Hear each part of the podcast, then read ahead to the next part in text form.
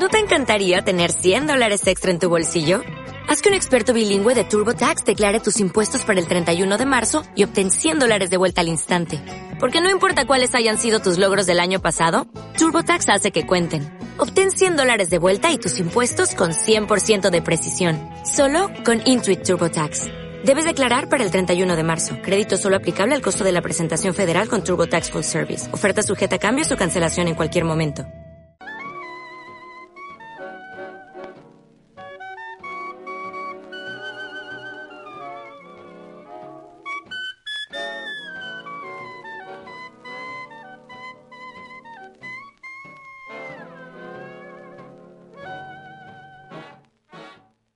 Era de noche.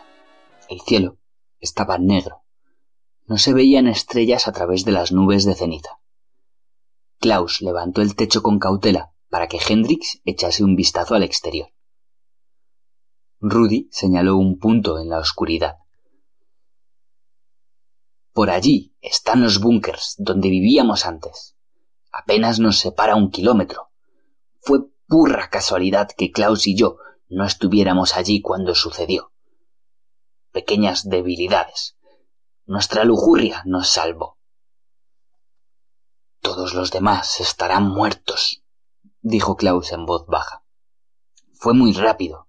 El Politburó tomó la decisión esta mañana. Nos la comunicaron. Enviamos al instante un mensajero. Le vimos dirigirse directamente a sus líneas. Le cubrimos hasta perderle de vista. Alex Radrisky. Los dos lo conocíamos se marchó a las seis en punto, justo cuando salía el sol. Klaus y yo nos tomamos una hora de descanso a mediodía. Nos alejamos de los búnkers a gatas. Nadie vigilaba. Vinimos aquí. Antes había un pueblo, unas pocas casas, una calle. Este sótano pertenecía a una granja enorme. Sabíamos que Taso estaría aquí, escondida en su refugio. Ya habíamos venido otras veces, también venían otros compañeros del búnker. Hoy era nuestro turno. Por eso nos salvamos, intervino Klaus. Por casualidad. Pudieron ser otros. Nosotros terminamos, subimos a la superficie y volvimos por el cerro. Entonces fue cuando vimos a los David. Enseguida comprendimos lo que pasaba. Habíamos visto fotos de la primera variedad, el soldado herido, nuestro comisario las distribuyó y nos lo explicó. Si hubiéramos dado un solo paso más, nos habrían visto.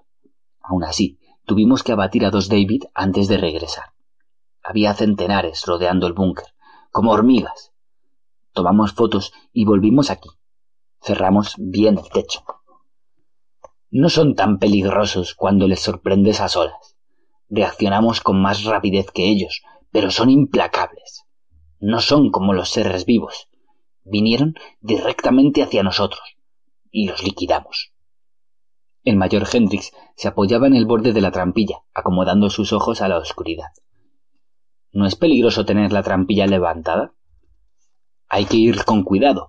Es la única manera de que pueda manejar su transmisor. Hendrix levantó poco a poco el pequeño transmisor que llevaba sujeto al cinto. Lo aplicó al oído. El metal estaba frío y húmedo, sopló sobre el micrófono y alzó la corta antena. Captó un tenue zumbido.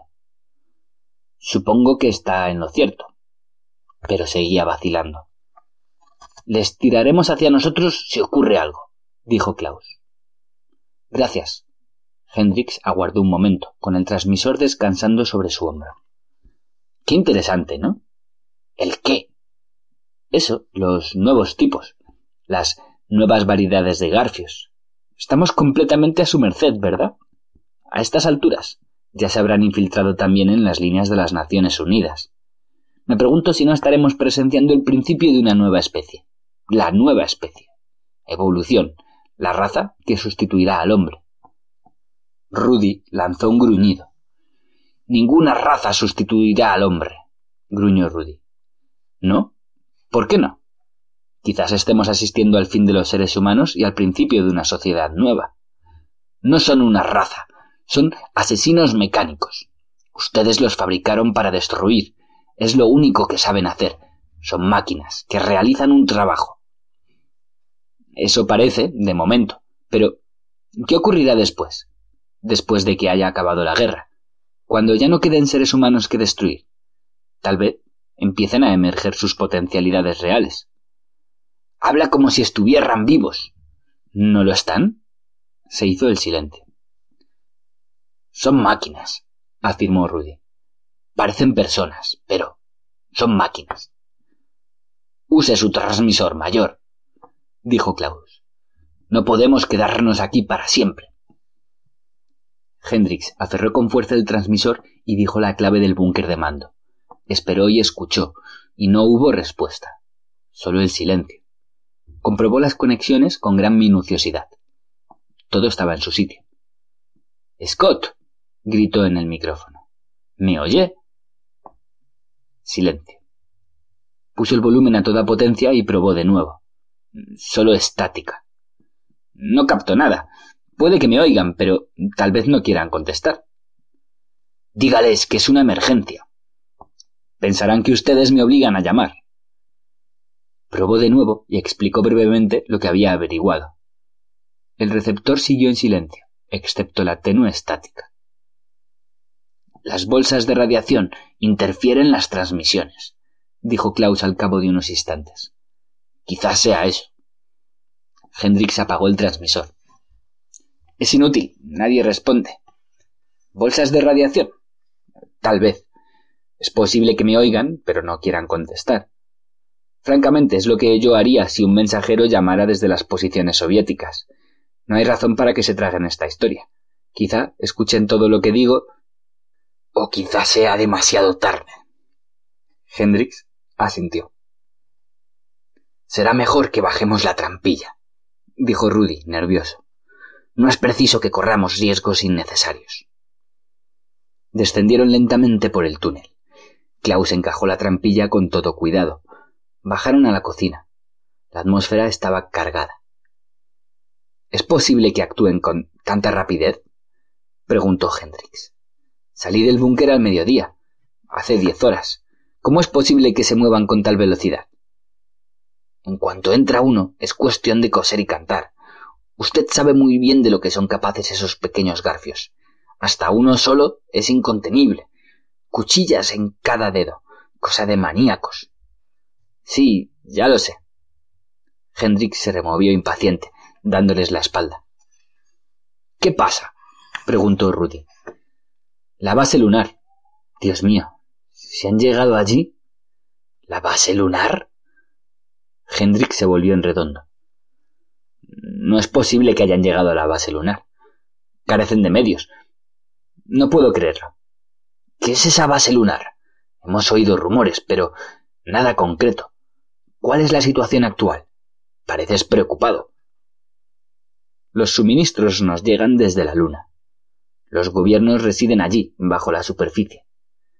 Toda nuestra gente y las industrias. Gracias a eso seguimos adelante. Si descubren una forma de abandonar la Tierra y volar a la Luna, con uno es suficiente. En cuanto uno entra, da paso a los demás. Cientos de ellos, todos iguales.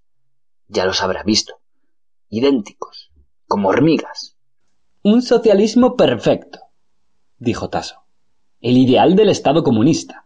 Ciudadanos intercambiables. Basta ya, gruñó Klaus, irritado. Bien, ¿qué hacemos ahora? Hendrix paseaba de un lado a otro de la pequeña habitación. El aire olía a comida y sudor. Los demás le miraban. Pasados unos momentos, Tasso se marchó a la otra habitación. Voy a descabezar un sueñecito. La cortina se cerró a sus espaldas. Rudy y Klaus se sentaron a la mesa, sin dejar de observar a Hendrix. Usted decide, dijo Klaus. Nosotros desconocemos su situación. Hendrix asintió. Es un problema. Rudy tomó un pote oxidado y llenó su taza de café. Estaremos a salvo por un tiempo, pero no podemos quedarnos aquí para siempre. Carecemos de provisiones suficientes. Pero si salimos, si salimos, nos cazarán. No podríamos ir muy lejos. ¿A qué distancia se halla su búnker de mando, mayor? Cinco o seis kilómetros. Podríamos conseguirlo. Los cuatro. Vigilaríamos todos los flancos. No podrían seguirnos sin que los viéramos. Tenemos tres fusiles, tres fusiles desintegradores. Le daré a Tasso mi pistola. Rudy se palmó el cinturón. En el ejército soviético no siempre teníamos botas, pero sí fusiles. Estando los cuatro armados, uno podría llegar a su búnker de mando, preferiblemente usted, mayor. ¿Y si ya están allí? preguntó Klaus. Rudy se encogió de hombros. Bien, en ese caso, volveremos aquí. Hendrix dejó de medir pasos a la estancia. ¿Qué posibilidades cree que existen de que ya se encuentren en las líneas norteamericanas? Es difícil saberlo. Bastantes están organizados. Saben muy bien lo que hacen. En cuanto se ponen en marcha, avanzan como una plaga de langostas. Se deben mover con rapidez y sin parar. Dependen de su velocidad y del sigilo, el factor sorpresa. Aparecen cuando nadie se lo espera. Entiendo, murmuró Hendrix. Tasso se movió en la otra habitación. ¿Mayor? Hendrix apartó la cortina. ¿Qué? Tasso le miró perezosamente desde el catre. ¿Le quedan más cigarrillos norteamericanos? Hendrix entró en la habitación y se sentó frente a ella en un taburete de madera. Registró sus bolsillos. No, se han terminado. Qué pena. ¿De qué nacionalidad es usted? preguntó Hendrix al cabo de un rato. Rusa. ¿Cómo llegó aquí? ¿Aquí? Esto era Francia, una parte de Normandía. ¿Vino con el ejército soviético? ¿Por qué? Pura curiosidad. La examinó. La joven se había quitado la guerrera, que ahora estaba a los pies del catre. Tendría unos veinte años. Delgada. Su largo cabello se derramaba sobre la almohada. Le miraba en silencio, con unos ojos grandes y oscuros. ¿En qué está pensando? preguntó Tasso. Nada. ¿Cuántos años tiene? Dieciocho. Ella continuó observándole, sin pestañear, con los brazos detrás de la cabeza. Vestía pantalones y camisa del ejército ruso, verde y grisáceos. Un grueso cinturón de piel con un contador y cartuchos. Un pequeño botiquín portátil. ¿Es miembro del ejército soviético? No. ¿Dónde consiguió el uniforme? Ella se encogió de hombros. Me lo dieron. ¿Cuántos... cuántos años tenía cuando vino aquí? Dieciséis. ¿Tan joven? ¿Qué quiere decir? preguntó la muchacha, entornando los ojos. Hendrix se frotó la mandíbula. Su vida habría sido muy diferente de no estallar la guerra. Dieciséis años. Llegó aquí a los dieciséis años, para vivir así. Tenía que sobrevivir. No me estoy poniendo moralista, su vida también habría sido diferente, murmuró Tasso. Se desanudó una bota y la tiró al suelo de una patada. Mayor, ¿le importaría pasar a la otra habitación? Tengo sueño. Vivir los cuatro en este cuchitril provocará problemas. ¿Solo hay estas dos habitaciones? Sí. ¿Era muy grande el sótano original? Más que esto. Hay otras habitaciones llenas de escombros. Podríamos habilitar alguna. Tal vez, la verdad es que no lo sé. Tasso se aflojó el cinturón, se acomodó en el catre y empezó a desabrocharse la camisa. ¿Estás seguro de que no tiene más cigarrillos? Solo traje un paquete. Qué pena. Puede que si volvemos a su búnker encontremos algunos. La otra bota cayó al suelo. Tasso alargó la mano hacia el cordón de la lámpara. Buenas noches. ¿Va a dormir? Ni más, ni menos. La habitación se sumió en la oscuridad. Hendrik se levantó, apartó la cortina y pasó a la cocina, y se quedó petrificado. Rudy estaba apoyado contra la pared, pálido y sudoroso. Su boca se abría y cerraba sin emitir sonido alguno.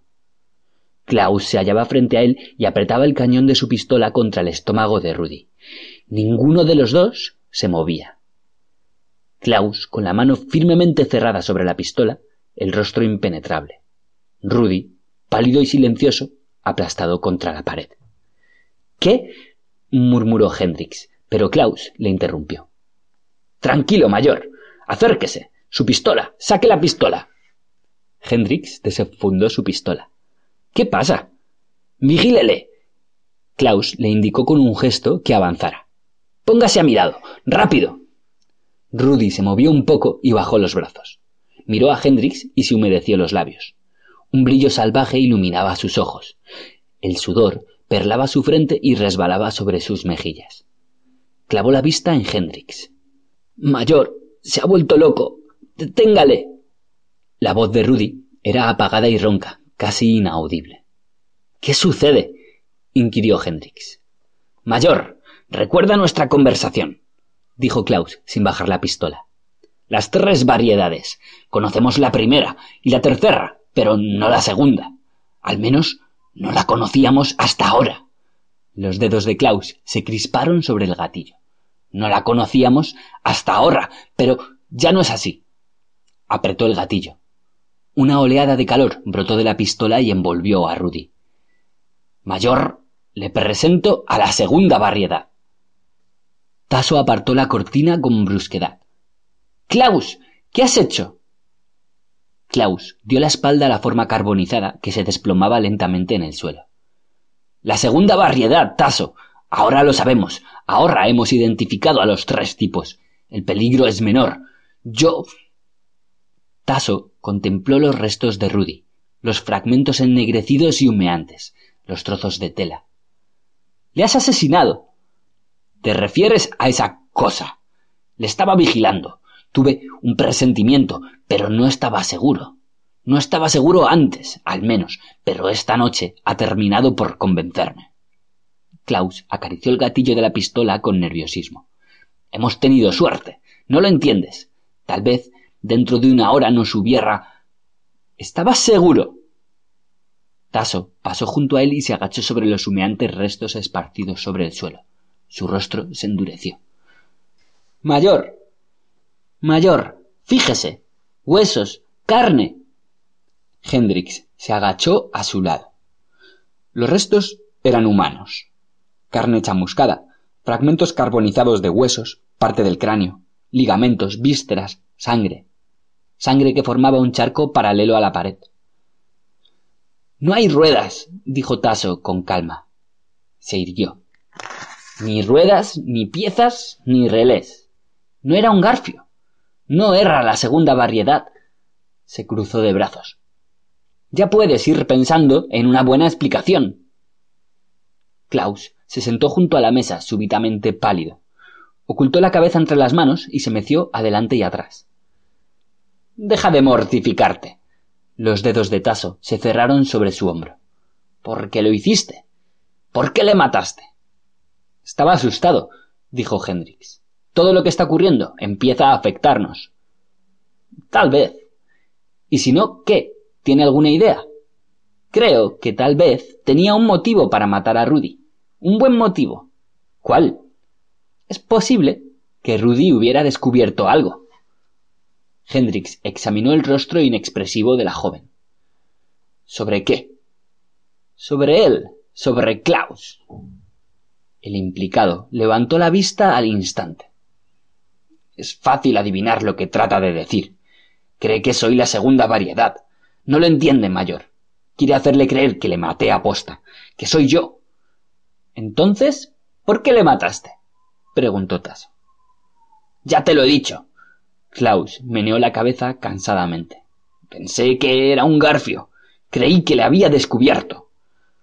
¿Por qué? Le estaba vigilando. Me resultaba sospechoso. ¿Por qué? Creí ver algo, oír algo. Creí que... Se calló. Sigue. Estábamos sentados a la mesa, jugando a cartas. Vosotros dos estabais en la otra habitación. Me pareció que zumbaba. Se hizo el silencio. ¿Usted le cree? preguntó Tasso a Hendrix. Sí, creo lo que dice. Yo no. Creo que mató a Rudy deliberadamente. Tasso tocó el fusil que estaba apoyado en un rincón de la habitación. Mayor. No. Hendrix negó con la cabeza. Basta ya. Con uno es suficiente. Estamos asustados, como él. Si le matamos, haremos lo mismo que él con Rudy. Klaus le miró con gratitud. Gracias. Estaba asustado. Comprende, ¿verdad? Ella también está asustada, como yo. Quiere matarme. Basta de muertes. Hendrix se acercó a la escalerilla. Voy a subir y trataré de utilizar el transmisor. Si no puedo conectar con ellos, mañana por la mañana nos trasladaremos a nuestras líneas. Klaus se levantó al instante. Subiré con usted y le echaré una mano.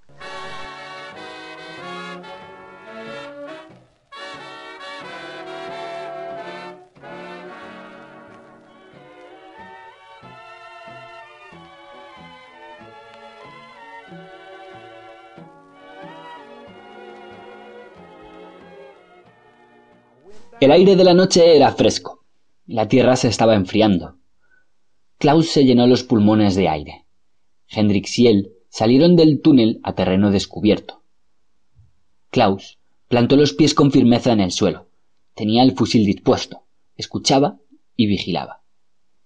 Hendrix se acuclilló junto a la boca del túnel y sintonizó el pequeño transmisor. ¿Ha habido suerte? preguntó Klaus al cabo de unos instantes. Todavía no. Siga probando. Cuénteles lo que ha ocurrido. Hendrix hizo varias tentativas más, sin éxito. Por fin bajó la antena. Es inútil, no me oyen. O me oyen y no quieren contestar. A menos que... a menos que ya no estén vivos. Probaré una vez más. Hendrix levantó la antena. Scott, ¿me oye? Responda. Escuchó solo estática. Luego, muy débilmente, Aquí, Scott. Aquí, Scott. Sus dedos se crisparon. Scott, ¿es usted? Aquí, Scott. Klaus se arrodilló a su lado. ¿Es su puesto de mando? Scott, escuche. ¿Entendió lo que dije acerca de los garfios? ¿Recibió mi mensaje? ¿Me oyó? Sí. Casi inaudible. Apenas descifró la palabra. ¿Recibió mi mensaje? Va todo bien en el búnker. No ha entrado ninguno. Todo va bien. Todo va bien. ¿Han intentado entrar? No. La voz sonó más débil. Están bien, comunicó Hendrix a Klaus. ¿Les han atacado? No. Hendrix se pegó el transmisor a la oreja. Scott, apenas puedo oírle.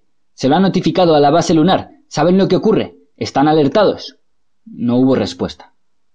Scott, ¿me oye? Silencio.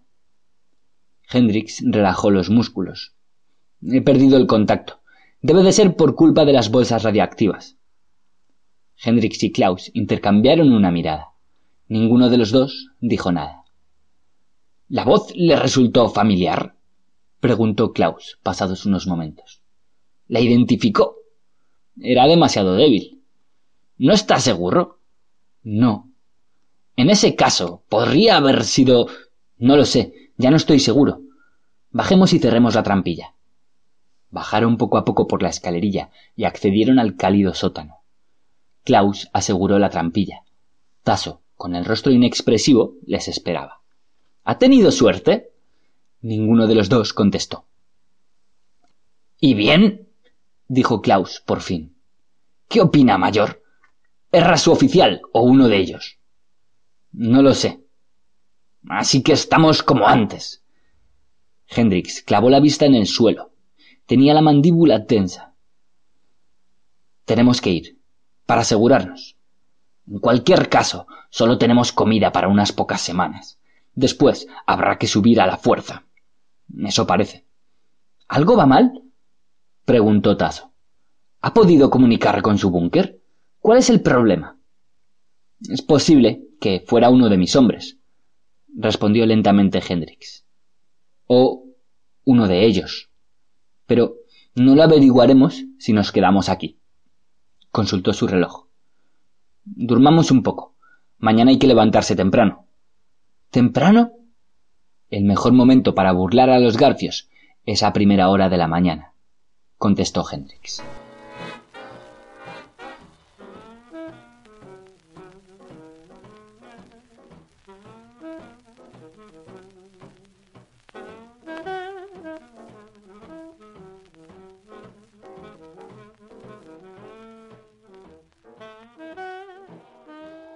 El día amaneció fresco y claro. El mayor Hendrix examinó el paisaje con sus prismáticos.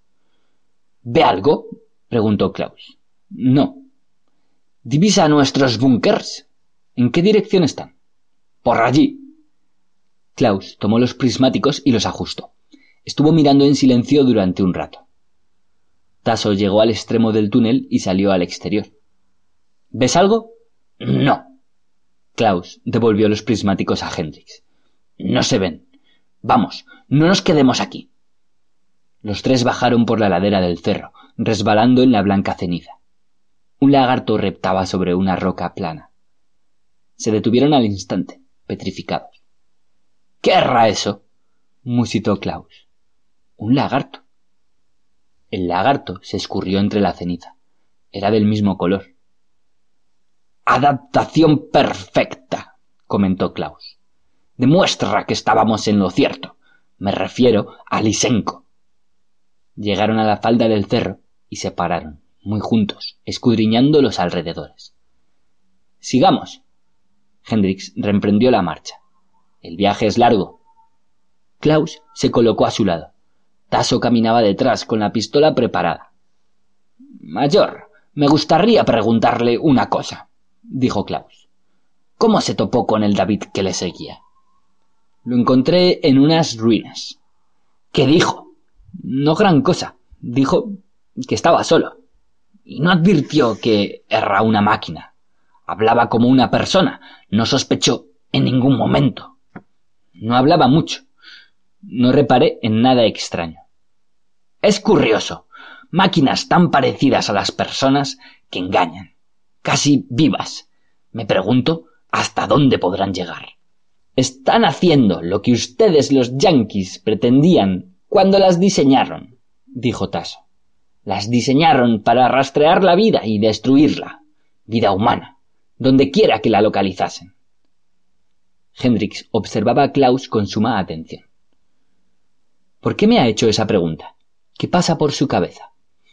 Nada, contestó Klaus. Klaus sospecha que es usted la segunda variedad, dijo Tasso con calma desde atrás. Le está vigilando. ¿Por qué no? dijo Klaus, sonrojándose. Enviamos un mensajero a las líneas yanquis y vuelve él. Quizá pensó que encontraría buena caza. Hendrix lanzó una ronca carcajada. Vine desde los búnkers de las Naciones Unidas. Estaba rodeado de seres humanos. Tal vez vio la oportunidad de infiltrarse en las líneas soviéticas. Quizá decidió que era el momento adecuado. Puede que... Las líneas soviéticas ya habían sido infiltradas. Sus líneas fueron invadidas antes de que yo abandonara el búnker de la comandancia. No lo olvide. Tasso se colocó a su lado. Eso no demuestra nada, mayor. ¿Por qué no? Parece que existe muy poca comunicación entre las variedades. Cada una sale de una fábrica diferente. Da la impresión de que no trabajan en colaboración. Usted podría haberse dirigido hacia las líneas soviéticas sin saber nada de lo que hacían las otras variedades, o cuál es su aspecto. ¿Cómo sabe tantas cosas sobre los garfios? dijo Hendrix. Los he visto, los he visto asaltar los búnkers soviéticos. Sabes mucho, pero hablas poco, indicó Klaus. Me extraña que seas una observadora tan sagaz. Ahora sospechas de mí, rió Tasso. Olvídalo, dijo Hendrix. Siguieron andando en silencio. ¿Haremos todo el camino a pie? preguntó Tasso al cabo de un rato. No estoy acostumbrada a caminar contempló la llanura de ceniza que se extendía en todas direcciones, hasta perderse de vista. ¡Qué desolación! Todo es así, dijo Klaus. En cierto modo, me gustaría que hubierais estado en el búnker cuando se produjo el ataque. Otro habría estado contigo en mi lugar, murmuró Klaus. Tasso rió y hundió las manos en los bolsillos. Supongo que sí. Continuaron caminando, clavando los ojos en la inmensa llanura de ceniza silenciosa que les rodeaba. El sol se ponía. Hendrix avanzaba lentamente y hacía gestos a Tasso y Klaus de que no se rezagaran. Klaus se acuclilló y apoyó la culata del fusil en la tierra. Tasso encontró una placa de hormigón y se sentó, suspirando. Qué bien sienta descansar. Cierra el pico, dijo Klaus con aspereza. Hendrix ascendió hasta la cumbre de la loma que se alzaba frente a ellos, la misma elevación por la que había aparecido el día anterior el mensajero ruso. Hendrix se dejó caer al suelo, se estiró y examinó con los prismáticos el terreno que se extendía ante él. No se veía nada, excepto ceniza y algunos árboles. Sin embargo, a menos de cincuenta metros se hallaba la entrada del búnker. El búnker del que había partido. Hendrix miró en silencio. Ningún movimiento, ninguna señal de vida. Klaus se deslizó a su lado. ¿Dónde está? Allí. Hendrix le pasó los prismáticos. Nubes de ceniza se desplazaban bajo el cielo del anochecer. Las tinieblas invadían el mundo. Como mucho, les quedaban dos horas de luz quizá menos. No veo nada, dijo Klaus. Observe el tocón de aquel árbol, junto al montón de cascotes. La entrada está a la derecha de los ladrillos. Tendré que confiar en su palabra. Usted y Tasso me cubrirán desde aquí. Se divisa todo el camino que conduce a la entrada del búnker. ¿Va a bajar solo? Mi indicador me protegerá. El terreno que rodea el búnker está infestado de garfios se ocultan en la ceniza, como cangrejos. Ustedes estarían perdidos sin los indicadores. Tal vez tenga razón. Me acercaré muy despacio. En cuanto esté seguro de si están dentro del búnker, no podrá volver. Son rápidos. Usted no tiene ni idea. ¿Qué sugiere? Klaus meditó unos momentos. No lo sé. Hágale salida a la superficie para que pueda verlos. Hendrix desenganchó el transmisor del cinturón y alzó la antena. Empecemos. Klaus hizo una señal a Tasso. La joven treptó expertamente por la ladera hasta reunirse con ellos. Va a bajar solo, dijo Klaus. Nosotros le cubriremos desde aquí. En cuanto empiece a moverse, dispara. Son muy rápidos. No eres muy optimista, comentó Tasso. No, no lo soy, Hendrix examinó la recámara de su fusil. Puede que todo vaya bien. Usted no los ha visto. Centenares, todos iguales, como hormigas. Quizá pueda averiguarlo sin necesidad de recorrer todo el camino. Hendrix cerró el fusil, lo aferró con una mano y pasó el transmisor a la otra. Bien, deseenme suerte. Klaus extendió su mano. No baje hasta estar seguro. Hable con ellos desde aquí. Oblígueles a salir. Hendrik se puso en pie y empezó a bajar la pendiente. Caminó lentamente hacia el montón de ladrillos y escombros que se alzaba junto al tocón, hacia la entrada del búnker. No advirtió el menor movimiento. Levantó el transmisor y lo conectó.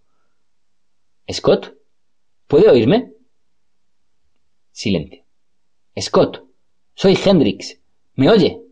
Estoy acercándome al búnker. Puede verme por el periscopio. Escuchó, aferrando con fuerza el transmisor. Ni el menor sonido, solo estática. Siguió avanzando. Un garfio surgió de la ceniza y corrió hacia él. Se detuvo a pocos pasos de distancia y luego volvió a hundirse. Apareció otro garfio, uno de los grandes, provisto de sensores. Se movió detrás de él y le siguió respetuosamente a varios pasos de distancia. Un momento después se le unió un segundo garfio. En silencio, los garfios se arrastraron tras él mientras caminaba sin apresurarse hacia el búnker. Hendrix se detuvo. Los garfios le imitaron.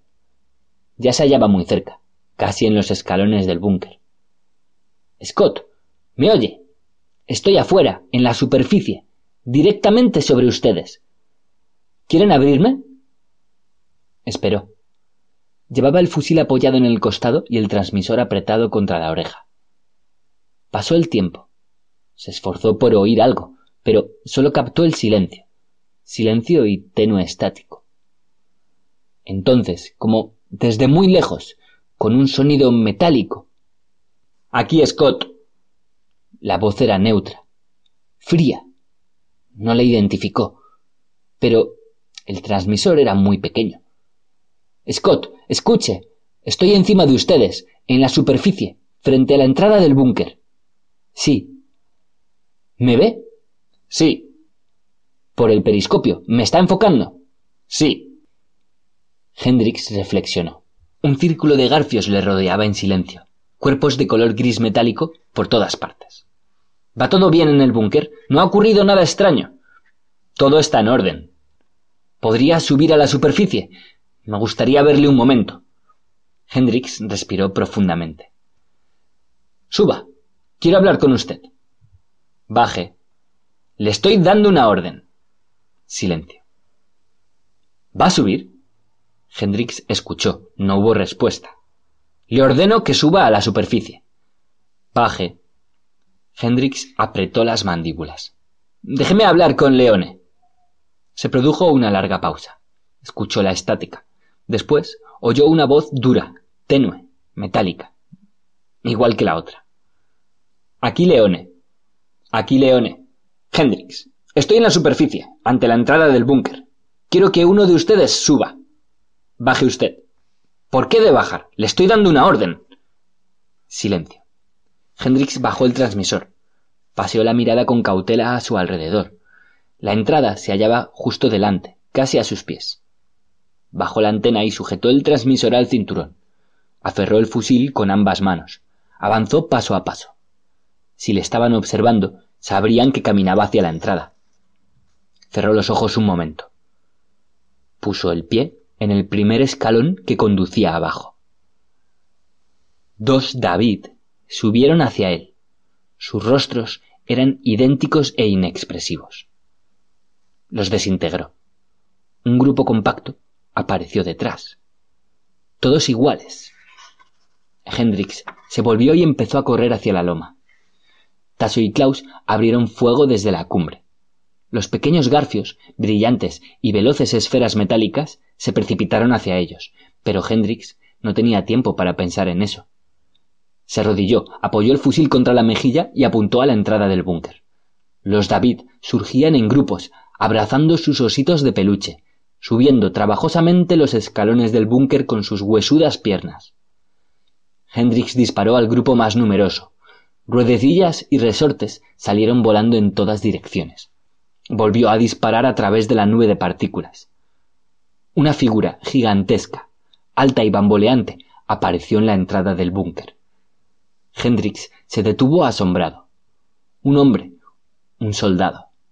Solo tenía una pierna y se apoyaba en una muleta. ¡Mayor! gritó Tasso. El tiroteo prosiguió.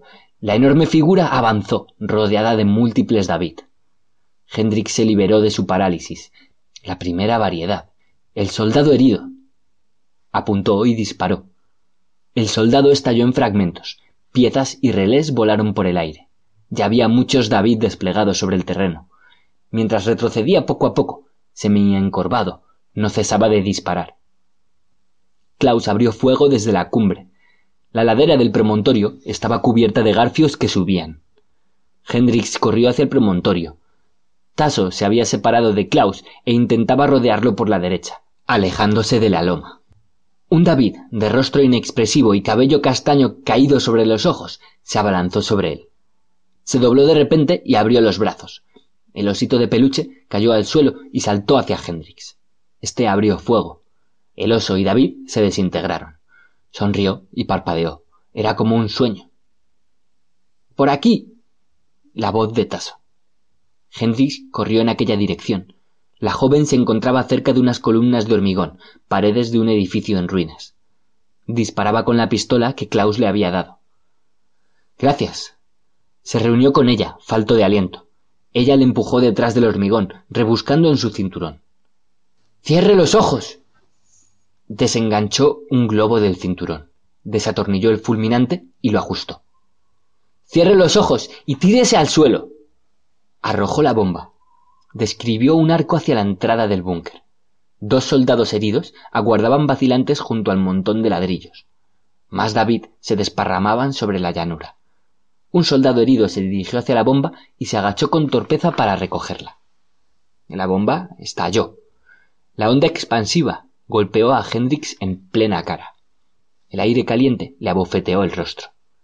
Vio entre el humo a Tasso detrás de las columnas, disparando lenta y metódicamente sobre las oleadas de David que surgían de las nubes de fuego. Klaus luchaba en la cima del promontorio con un anillo de garfios que le rodeaban. Disparaba mientras retrocedía en un intento de abrir una brecha. Hendrix consiguió ponerse en pie. Apenas podía ver. El fragor y la confusión reinantes le aturdían. Tenía el brazo derecho paralizado. Tasso corrió hacia él. ¡Vámonos! Klaus sigue allá arriba. ¡Vámonos! Tasso arrastró a Hendrix lejos de las columnas. Hendrix sacudió la cabeza intentando despejarse. Tasso, con los ojos brillantes y alerta, le obligaba a apresurar el paso, mientras vigilaba la aparición de los garfios que habían escapado a la explosión. Un David surgió de las nubes de fuego. Tasso lo desintegró. No se toparon con ninguno más. ¿Qué le pasará a Klaus? Hendrix se detuvo, tambaleante. Se. ¡Vámonos! Retrocedieron para aumentar la distancia que les separaba del búnker. Algunos garfios los siguieron durante un rato, pero después se cansaron y regresaron. Tasso se detuvo por fin. Descansaremos un rato. Hendrix se sentó sobre un montón de escombros. Se frotó el cuello, jadeante. Hemos abandonado a Klaus. Tasso no dijo nada. Cogió la pistola e introdujo una carga nueva de balas desintegradoras. Hendrix la observó desconcertado. Le ha abandonado a propósito. Tasso cerró la recámara. Miró con semblante inexpresivo las pilas de cascotes que les rodeaban, como si buscara algo.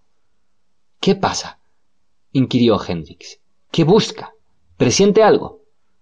Meneó la cabeza, esforzándose en comprender. ¿Qué estaba haciendo la mujer? ¿Qué esperaba? ¿Qué? No comprendía. ¿Qué estaba haciendo ella? ¿Qué esperaba? Él no veía nada.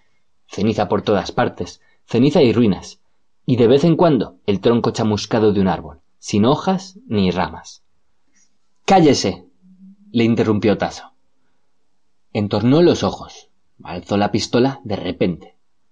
Hendrix se volvió en la dirección de su mirada. Una silueta se acercaba por donde ellos habían venido. La silueta caminaba dando tumbos. Su ropa estaba destrozada. Avanzó cojeando, muy lenta y precavidamente. Se detenía de vez en cuando para descansar y recuperar el aliento. En una ocasión estuvo a punto de caer. Luchó por enderezarse y prosiguió andando. Klaus. Hendrix se levantó. Klaus. avanzó hacia él. ¿Cómo demonios? Tasso disparó. Hendrix se volvió en redondo. Ella disparó por segunda vez. Una lengua de fuego pasó muy cerca de Hendrix. El rayo alcanzó a Klaus en el pecho y estalló. Ruedecillas y engranajes salieron volando. Continuó andando durante un momento. Después se tambaleó. Cayó al suelo con los brazos abiertos. Unas cuantas ruedecillas rodaron sobre la tierra. Silencio. ¿Comprende ahora ¿Por qué mató a Rudy? preguntó Tasso a Hendrix. Hendrix se volvió para sentarse despacio. Agitó la cabeza. Estaba atontado. No podía pensar. ¿Lo entiende? insistió Tasso. ¿Se da cuenta? Hendrix no dijo nada. Sus sentidos le estaban abandonando. La oscuridad se agolpaba en torno de él. Cerró los ojos.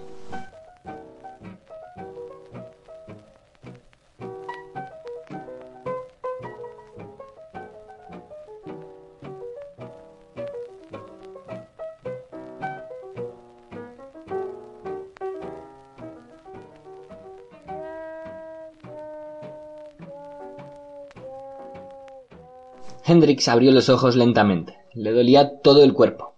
Intentó incorporarse, pero notó pinchazos dolorosos en el brazo y el hombro. Dio un respingo. No intente levantarse, dijo Tasso. Se inclinó y le puso su fría mano sobre la frente. Era de noche. Brillaban algunas estrellas, visibles a través de las nubes de ceniza. Hendrix continuó tendido y apretaba los dientes con fuerza. Tasso le contemplaba impasible. Había encendido un fuego con maleza y trozos de madera. El fuego crepitaba débilmente, lamiendo un pote de metal suspendido sobre él. Todo estaba en silencio. Más allá del fuego acechaba una oscuridad total. Así que era la segunda variedad, murmuró Hendrix. Siempre lo sospeché. ¿Por qué no acabó con él antes? Usted me lo impidió. Tasso se acercó al fuego y echó un vistazo al pote de metal. Café. Estará listo dentro de un momento. Volvió y se sentó a su lado. Abrió la pistola y procedió a desmontar el mecanismo de disparo, mientras lo examinaba con atención. Es un arma bellísima, dijo Tasso sin alzar la voz. La construcción es soberbia. ¿Qué ha pasado con los garfios? La onda expansiva de la bomba los inutilizó a casi todos. Son delicados, altamente organizados, supongo. ¿También los David? Sí.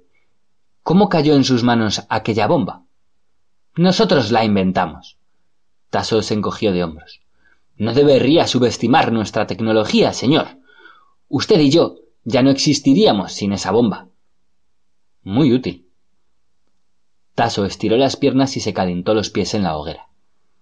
Me sorprendió que usted no se diera cuenta cuando mató a Rudy. ¿Por qué creyó que... Ya se lo dije, pensé que estaba asustado. De veras, sabe, mayor, por un momento llegué a sospechar de usted, porque no me dejó matarle. Creí que le estaba protegiendo. La joven rió. ¿Estamos seguros aquí? preguntó Hendrix a continuación. Temporalmente, hasta que reciban refuerzos de otra zona. Tasso se puso a limpiar el interior de la pistola con un trapo. Terminó y ajustó el mecanismo. Cerró la pistola y recorrió el cañón con un dedo. Tuvimos suerte, murmuró Hendrix. Sí. Mucha suerte. Gracias por sacarme de allí. Tasso no contestó. Le miró un segundo. Las llamas le iluminaban los ojos. Hendrix examinó el brazo. No podía mover los dedos. Tenía todo el costado entumecido. Sentía un dolor difuso y continuado en el pecho. ¿Cómo se encuentra? preguntó Tasso. Tengo el brazo inutilizado. ¿Algo más? Lesiones internas. No se tiró al suelo cuando estalló la bomba. Hendrix no dijo nada. Observó a Tasso mientras vertía el café del pote en una cacerola metálica plana y se la pasaba. Gracias. Trató de incorporarse para beber. Le costaba tragar. Los dolores internos aumentaron y apartó la cacerola. No puedo beber más. Tasso acabó con el resto. Pasó el tiempo. Las nubes de ceniza se desplazaban bajo el cielo oscuro. Hendrix descansó. Tenía la mente en blanco. Al cabo de un rato reparó en que Tasso se había puesto en pie y le miraba. ¿Qué pasa? murmuró. ¿Se siente mejor? Un poco. Sabe, mayor, si no le hubiera sacado de allí, le habrían alcanzado. Estaría muerto, como Rudy. Lo sé. ¿Quiere saber por qué le traje aquí? No me habría costado nada dejarle. ¿Por qué lo hizo? Porque hemos de alejarnos de aquí. Tasso removió el fuego con un palo, contemplando las llamas. Ningún ser humano puede vivir en este lugar. Cuando lleguen sus refuerzos estaremos perdidos. He pensado en ello mientras usted estaba inconsciente. Nos quedan unas tres horas antes de que lleguen. ¿Y usted espera que yo la saque de aquí? Exacto. Espero que nos saque los dos de aquí. Porque yo. Porque no se me ocurre otro método. Sus ojos brillaban a la escasa luz, intensos e imperturbables. Si no lo consigue, nos matarán dentro de tres horas. Es la única posibilidad que vislumbro. Bien, mayor, ¿qué piensa hacer? Llevo esperando toda la noche. Estuve sentada aquí mientras estaba inconsciente, esperando y escuchando. Falta poco para que amanezca, la noche terminará dentro de poco. Hendrix reflexionó. Es curioso, dijo por fin. ¿Curioso? Que haya pensado en mí como nuestra salvación. ¿Qué cree que puedo hacer? Puede llevarnos a la base lunar. ¿A la base lunar? ¿Cómo? Tiene que haber alguna forma. No, no que yo sepa. Tasso no dijo nada. Su mirada firme Vaciló un momento. Agachó la cabeza y se volvió mientras se ponía de pie. ¿Más café? No. Como quiera. Tasso bebió en silencio. Hendrix no veía su rostro. Estaba tendido en tierra, absorto en sus pensamientos, tratando de concentrarse. Le resultaba difícil pensar, aún le dolía la cabeza, y se sentía bastante aturdido. Tal vez haya una forma, dijo de repente. ¿Sí? ¿Cuánto falta para que amanezca? Dos horas. El sol no tardará en salir. Creo que hay una nave en las cercanías. Yo nunca la he visto, pero sé que existe. ¿Qué clase de nave? Un crucero propulsado por cohetes. ¿Puede llevarnos a la base lunar? Supongo que sí, en un caso de emergencia. Se rascó la frente. ¿Qué le pasa? La cabeza. Me cuesta pensar. Apenas puedo concentrarme. La bomba. Está cerca de aquí la nave. Taso se puso en cuclillas frente a él. ¿A qué distancia? ¿Dónde? Estoy intentando pensar.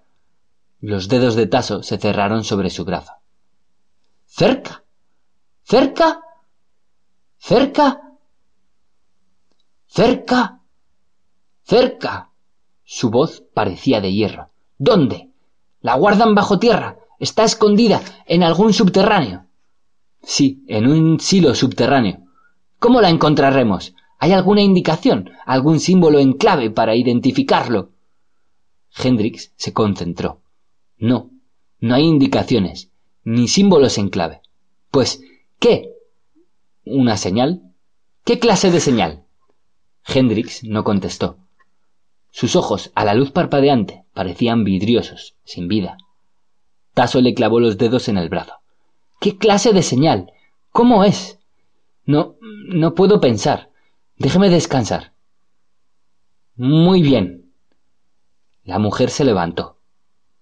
Hendrix siguió acostado, con los ojos cerrados. Taso se alejó, con las manos en los bolsillos. Pegó una patada a una piedra y se quedó mirando el cielo. La negrura de la noche empezaba a teñirse de gris. El amanecer se aproximaba.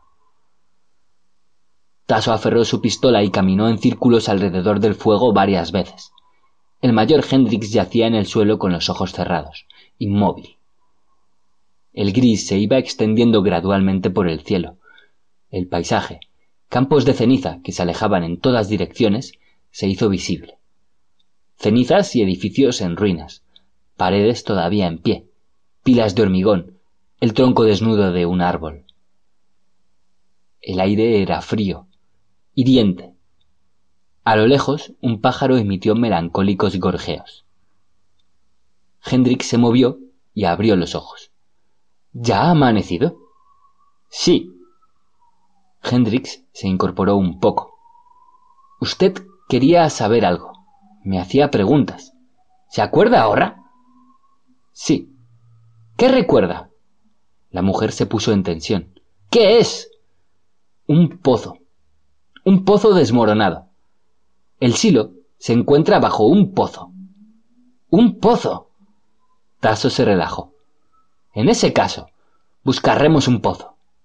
Consultó su reloj. Nos queda una hora, mayor. ¿Cree que lo encontraremos antes de una hora? Deme la mano, pidió Hendrix. Tasso guardó la pistola y le ayudó a levantarse. Va a ser difícil. Sí, tiene razón. Hendrix apretó los labios. No creo que esté muy lejos. Se pusieron en marcha. El sol de la mañana les proporcionó algo de calor. El terreno era llano y yermo. Se extendía, gris y muerto, hasta perderse de vista. Unos cuantos pájaros surcaban el cielo en silencio, describiendo lentos círculos.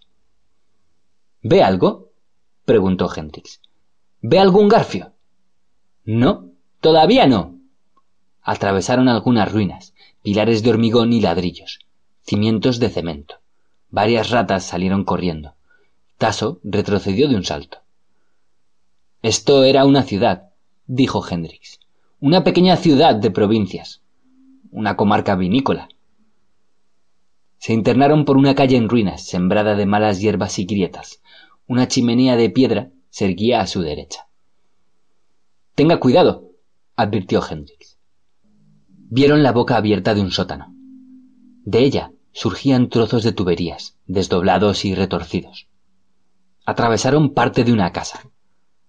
Una bañera caída de lado, una silla rota, algunas cucharas y fragmentos de platos.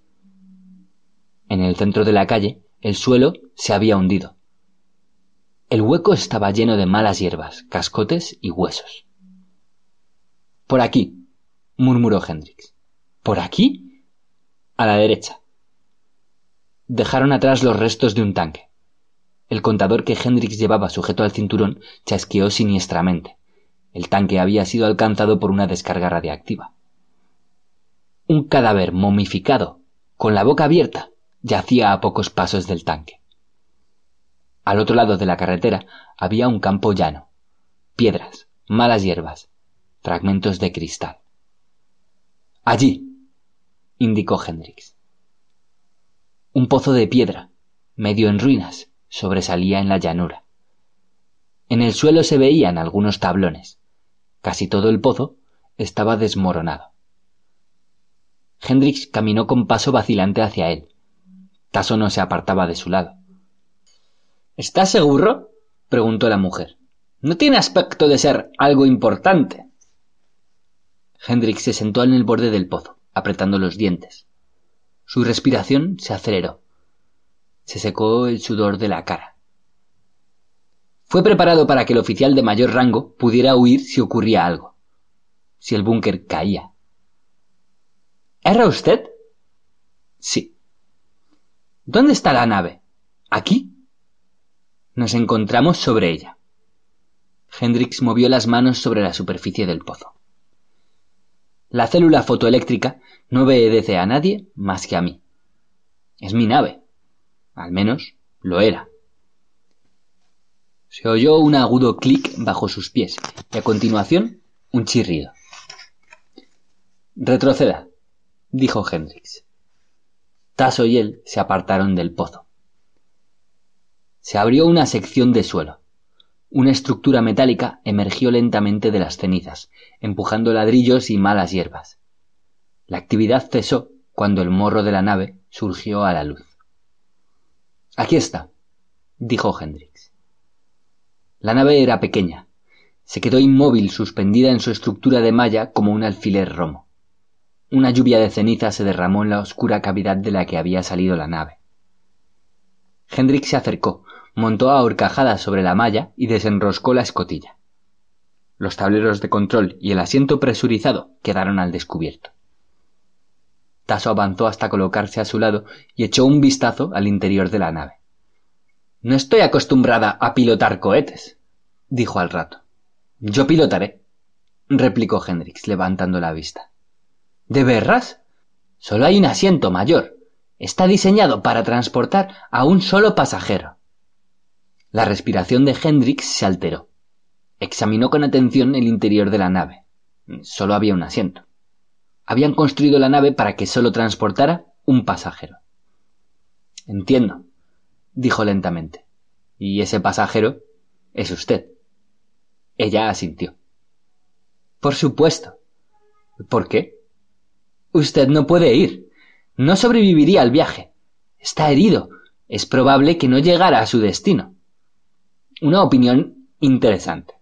Pero yo sé dónde está la base lunar. Y usted no. Podría volar durante meses sin localizarla. Está bien escondida, sin saber lo que ha de buscar. Tendré que arriesgarme, mayor. Quizá no la encuentre, pero creo que usted me proporcionará toda la información que necesito. Su vida depende de ello. ¿Qué quiere decir? Si localizo a tiempo la base lunar, tal vez consiga que envíen una nave para rescatarle. Si la localizo a tiempo. De lo contrario, estaría perdido. Imagino que hay provisiones en la nave. Me durarán lo bastante para. Hendrix se movió con rapidez, pero su brazo herido le traicionó. Tasso se agachó y le esquivó. Levantó la mano con la velocidad del rayo. Hendrix vio acercarse la culata de la pistola. Intentó parar el golpe, pero la mujer era demasiado rápida. La culata de metal se estrelló en un lado de su cabeza, justo encima de la oreja. Un dolor entumecedor invadió su cuerpo, dolor y nubes de negrura. Se desplomó en el suelo. Apenas se dio cuenta de que Taso estaba junto a él, dándole golpecitos con la punta del pie. Despierte, mayor. Abrió los ojos y gruñó. Escúcheme. Ella se agachó, apuntándole al rostro con la pistola. Debo darme prisa. No queda mucho tiempo. La nave está preparada para despegar, pero usted debe darme la información que necesito antes de que me vaya. Hendrix sacudió la cabeza, intentando despejarla. Deprisa. ¿Dónde está la base lunar? ¿Cómo puedo localizarla? ¿Qué debo buscar? Hendrix no dijo nada. Conteste. Lo siento. Mayor, la nave está cargada de provisiones. Puedo volar durante semanas. Tarde o temprano encontraré la base. Y dentro de media hora usted estará muerto. Su única posibilidad de sobrevivir enmudeció. Algo se había movido en la pendiente, cerca de las ruinas. Algo surgía de la ceniza. Taso se volvió con celeridad, apuntó y disparó. Se levantó una llamarada. Algo salió corriendo y rodó sobre la ceniza. La mujer volvió a disparar. El garfio saltó en pedazos. ¿Lo ve? dijo Taso. Un explorador. No tardarán en llegar.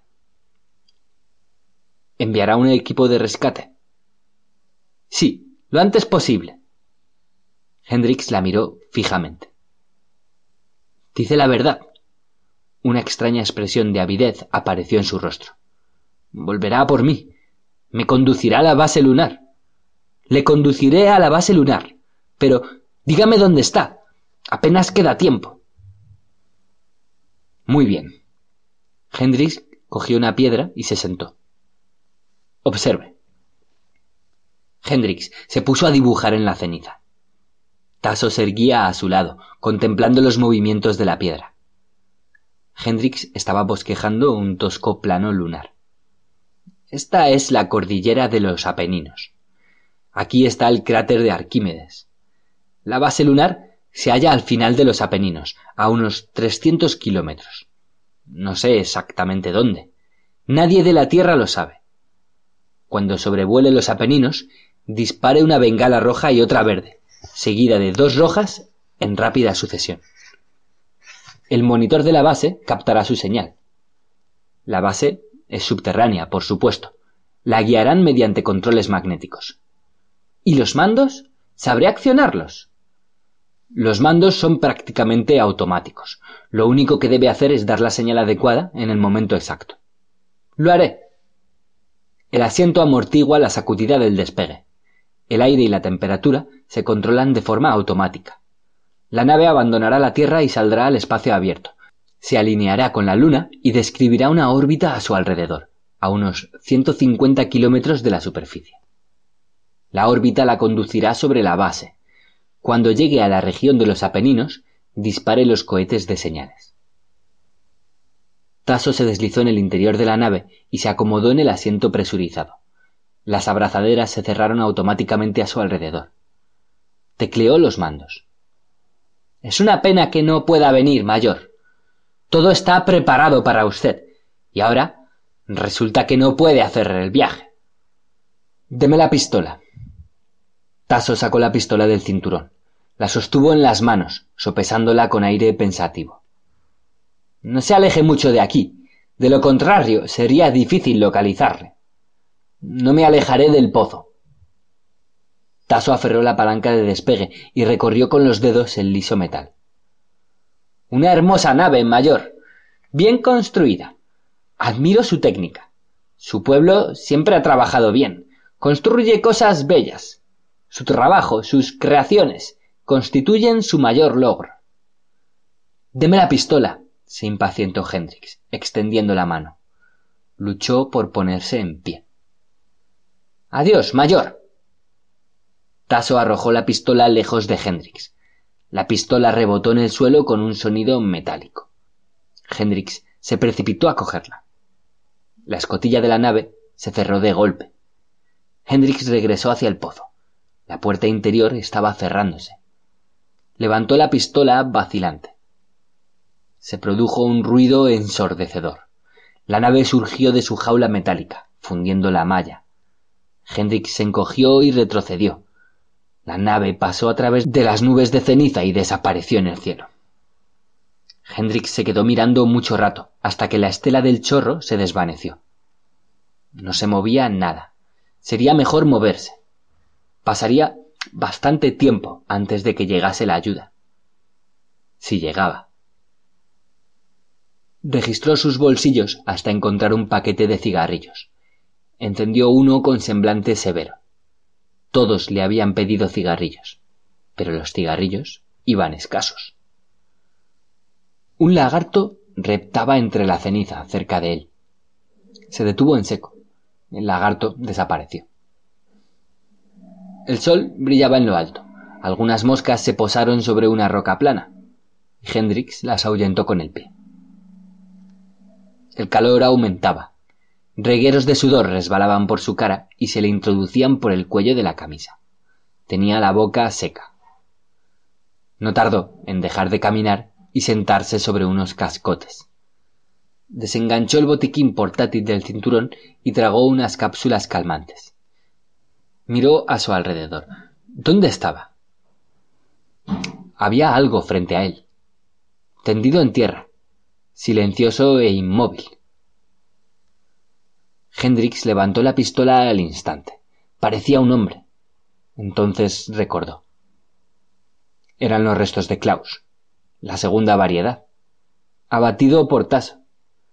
Vio rudecillas, relés y piezas metálicas diseminadas entre la ceniza. Centelleaban al sol. Hendrix se puso en pie y caminó hacia los restos. Movió la forma inerte con el pie hasta darle la vuelta. Vio la estructura de metal, las costillas y los puntales de aluminio. Algunos cables, parecidos a vísceras, cayeron al suelo. Un montón de alambres, interruptores y relés, innumerables motores y varillas. Se agachó. La caja craneal se había destrozado como consecuencia de la caída. El cerebro artificial era visible. Lo examinó. Un laberinto de circuitos, tubos minúsculos, alambres finos como un cabello. Tocó la caja craneal que rodó a un lado. Vio la placa del tipo.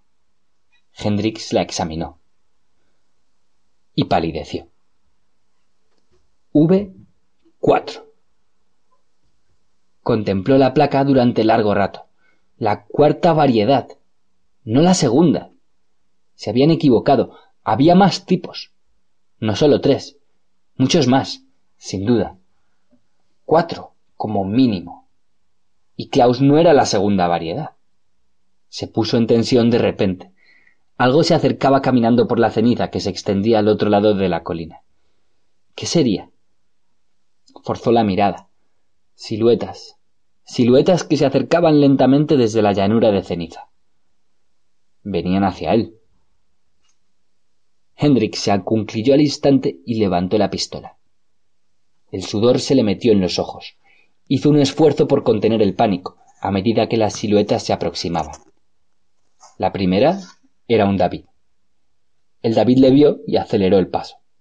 Los otros le siguieron a toda prisa. Un segundo David, un tercero. Tres David, todos idénticos, avanzando hacia él en silencio, inexpresivos, con sus delgadas piernas subiendo y bajando abrazando sus ositos de peluche. Apuntó y disparó. Los dos primeros David se desintegraron en partículas. El tercero continuó adelante. Y también la silueta que le pisaba los talones. Avanzaban en silencio por la extensión de ceniza gris, en su dirección. Un soldado herido que se alzaba detrás del David, y detrás del soldado herido venían dos Taso, caminando una al lado de la otra cinturón grueso, pantalones del ejército ruso, camisa, cabello largo. La silueta tan conocida, la misma que había visto un rato antes sentada en el asiento presurizado de la nave. Dos esbeltas y silenciosas siluetas, idénticas. Se hallaban muy cerca. El David se dobló de súbito y dejó caer el osito de peluche. El juguete se puso a correr por el suelo. Los dedos de Hendrix se cerraron automáticamente alrededor del gatillo. El oso desapareció, convertido en polvillo. Las dos Tasso prosiguieron su avance, inexpresivas, codo con codo, a través de la ceniza gris. Cuando casi habían llegado a su altura, Hendrix levantó la pistola y abrió fuego. Las dos tasos se desintegraron, pero un nuevo grupo subía hacia la loma. Cinco o seis tasos, todas idénticas, una formación que se dirigía en línea recta hacia él. Y él le había proporcionado la nave y la señal en clave. Por su culpa, iba camino de la luna, de la base lunar. Él se lo había facilitado. De todos modos, habían acertado en lo referente a la bomba. Había sido diseñada con los conocimientos aportados por los demás tipos, el David y el soldado herido. Y el tipo Klaus. No la habían ideado seres humanos. Había sido inventada por alguna de las fábricas subterráneas, apartadas de todo contacto humano. La formación de las Taso se aproximaba. Hendrix se preparó, contemplándolas con calma. El rostro familiar, el grueso cinturón, la camisa, la bomba cuidadosamente colocada. La bomba. Mientras las tasos se precipitaban sobre él, un último e irónico pensamiento cruzó por la mente de Hendrix. Le hizo sentirse un poco mejor. La bomba.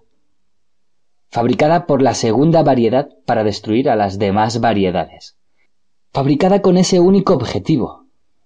Ya empezaban a idear armas para combatir entre sí mismas.